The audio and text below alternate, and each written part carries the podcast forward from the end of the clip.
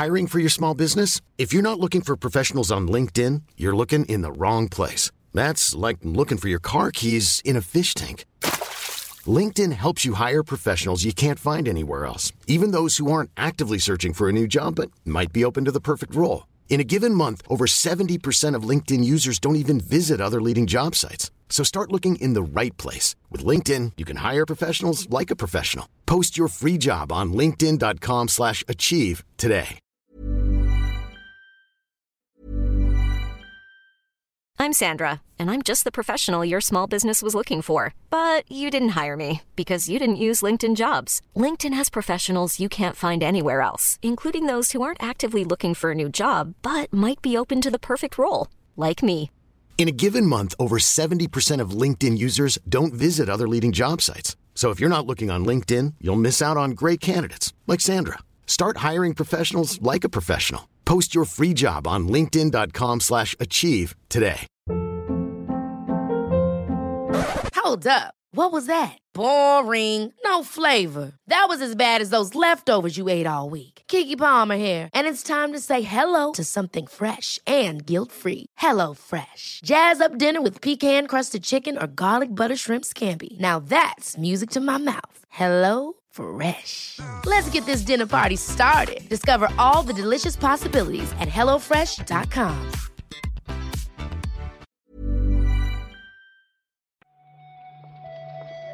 Buenos días, bienvenidas y bienvenidos a una nueva recarga activa. Hoy es viernes ya, 30 de septiembre de 2022. Yo soy Víctor Martínez y hoy estoy aquí haciendo la recarga a solas. Así eh, les quito preocupaciones a mis compis. Y nada, no voy a alargarme muchísimo más porque hoy sí que tenemos unas cuantas cosas que comentar. Así que sin más, vamos a por la actualidad.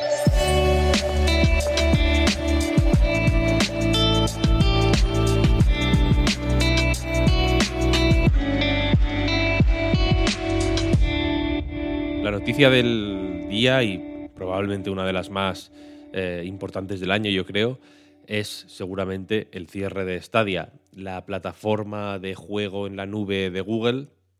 Eh, se anunció y de hecho se lanzó en 2019 y su último día de funcionamiento será el 18 de enero de 2023.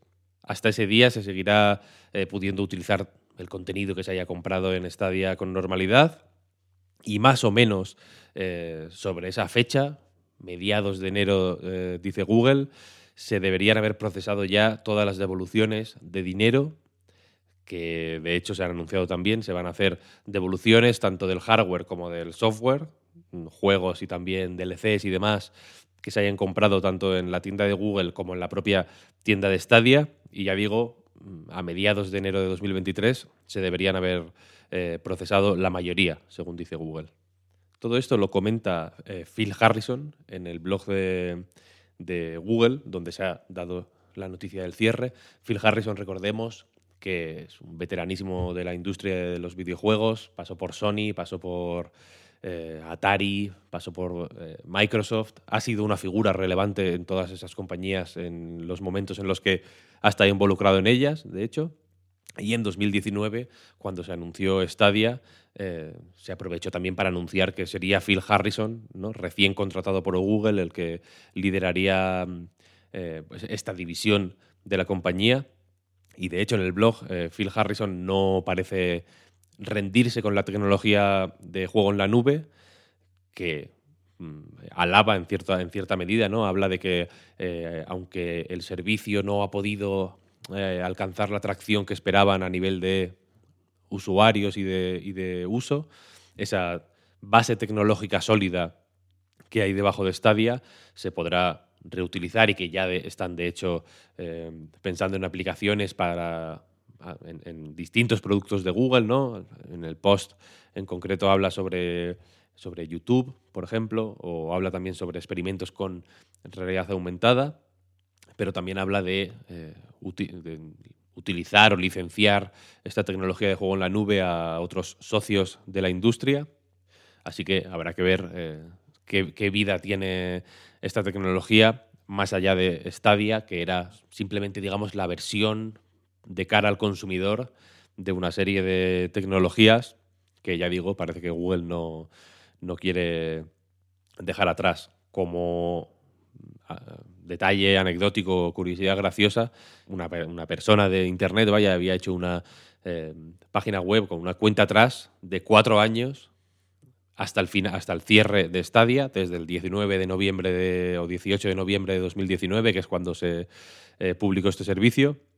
Cuando se lanzó, recordemos, el mando, el dongle aquel y demás, ¿no? Y no, y no, ha llegado a los cuatro años. Se ha quedado, de hecho, en tres, eh, en, menos de tres ahora mismo. Eh, llegará a los tres y pocos meses.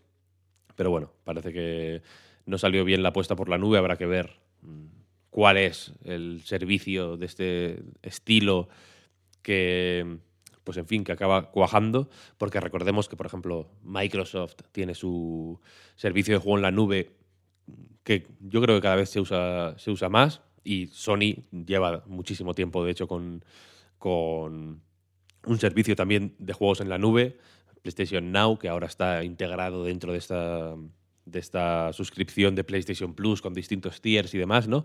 Y hay también eh, GeForce Now, por ejemplo, otros servicios, desde luego, de juego en la nube hay un montón, cada uno con sus aproximaciones, con sus implantaciones, con su éxito, ¿no? Así que habrá que ver eh, hasta dónde llega esta tecnología que, en fin, eh, desde luego parece por H por B siempre encontrarse con alguna dificultad para terminar de cuajar. Pero bueno, seguiremos atentos a ver cómo, cómo continúa la cosa. Seguimos, si os parece, con un par de fechas de lanzamiento. La primera es la de la versión 1.0 de Vampire Survivors, una de las grandes sorpresas del año, sin duda.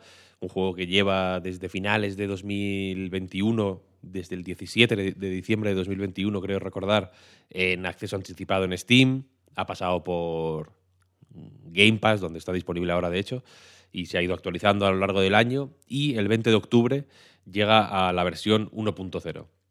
Esta es la primera versión final del juego. En principio no va a cambiar mucho porque según comentan en Steam los responsables del juego, todo el contenido que tenían planificado para esta etapa de acceso anticipado se implementó ya en la versión 0.11.3, Estoy hablando de memoria, así que perdonadme si me, si me equivoco de versión, pero bueno, que ya hace un par de semanas que el juego tiene todo lo que querían que tuviera en la versión 1.0. El, pues el tiempo extra hasta la versión 1.0 lo están aprovechando para meter eh, alguna sorpresa, según dicen.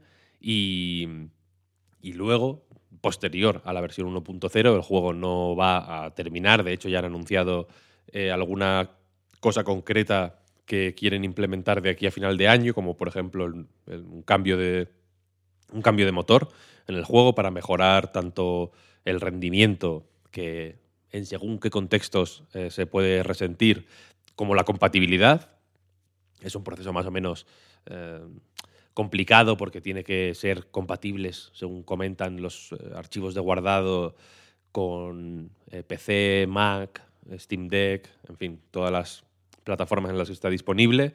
También dicen que, que este cambio de motor, de hecho, como muchas cosas en Vampire Survivors es, optativo, se va a poder seguir iniciando con el motor actual. Quiero decir, no, no va a ser un cambio eh, forzado para nada. Y también hablan de una serie de eh, mejoras de calidad de vida y de, toqueteos en el equilibrio y de pulido de algunas mecánicas y sistemas que no estaban previstos pero que han ido implementando y que han ido eh, cuajando. Así que parece que no es el final del camino para, para, Vampire Survivors, que recordemos que subió de precio hace poco, ahora cuesta 5 euros, costaba 3 hasta hace no mucho, mm, regalado si me preguntáis a mí, y en fin, pues eh, lo coloca un poco, igual de llamarlo juego del año puede ser eh, exagerado, más en un año en el que ha estado, yo qué sé, Elden Ring, por ejemplo. Pero desde luego, mm, que levante la mano ¿no? el que, el que haya tenido Vampire Survivors como uno de los juegos más a los que más horas le ha dedicado en, en 2022. Seguro que, que, más de uno hay por ahí. Y la otra fecha de lanzamiento que quería comentar es la de Scorn. Y diréis, ¿por qué? Ya la sabíamos, ¿no? Eh, 21 de octubre. Ya, ya sabíamos cuándo iba a salir. La cuestión es que Ep Software y Kepler Interactive, el estudio y el publisher detrás de Scorn, anunciaron ayer que el juego se adelanta. Es una cosa a la que no estamos acostumbrados. Normalmente hablamos ¿no? de, de juegos que se retrasan una semana, juegos que se retrasan seis meses, que se van al año siguiente. El caso de Scorn es particular porque se adelanta del 21 al 14 de octubre, que será el día en el que llegue a las mismas plataformas en las que estaba planeado, es decir, Xbox, eh, solo en series X y S esta vez, y PC a través de Steam, GOG y la tienda de Epic. Y recordemos que este es uno de los, pues, de los grandes o de los más esperados de Game Pass de este año, porque mm, se estrena allí el día 1, de hecho. Es un juego que en fin, se adelanta una semana, pero recordemos que en su momento se retrasó un año prácticamente, ¿no? Porque iba a salir en algún momento de 2021, pero se movió a 2022 y acaba saliendo a, finales de año prácticamente, ¿no? Y es un juego enigmático, ¿no? Más allá de, aparte de por su estética oscura y retorcida, ¿no? Por, también por, eh, en fin, lo que parece querer proponer. En principio, yo creo de forma más o menos natural se asoció a la acción, quizá, ¿no? O a, un tipo de juego más. Eh, sí, más, más, agresivo, más de acción, en fin.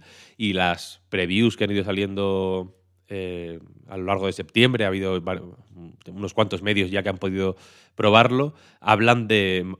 destacan mucho más la exploración y los puzzles, por ejemplo habiendo aún así eh, partes de, acción. Y de hecho, a mí, a mí, personalmente me sorprendió que en IGN lo comparaban con The Witness, nada menos. No hay ningún juego menos de acción que The, Witness, ¿no?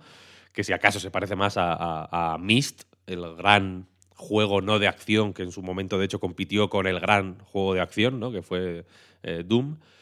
Así que a ver, mm, creo que pinta interesante, creo que puede ser una pequeña sorpresa de final de año.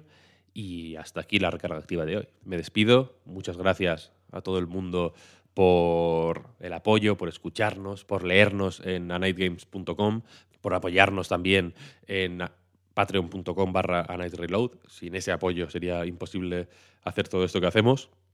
Mañana tenéis en, eh, en el Patreon precisamente la, pues el reload anticipadamente, ¿no? Un par de días antes de sacarlo en abierto, lo sacamos en, Patreon. Y si os interesa el asunto, atención ahí porque comentaremos un poquillo eh, más a fondo el rediseño del podcast Reload. Eh, le hemos refrescado la imagen, la hemos puesto más moderna, más colorida, más eh, bonita. Nos ha dado esto un chute de, de ánimos y de confianza que espero que se note en los programas. Y nada, no me enrollo más. Lo dicho, muchísimas gracias por todo, pasad buen fin de semana y nos escuchamos el lunes. Chao, chao.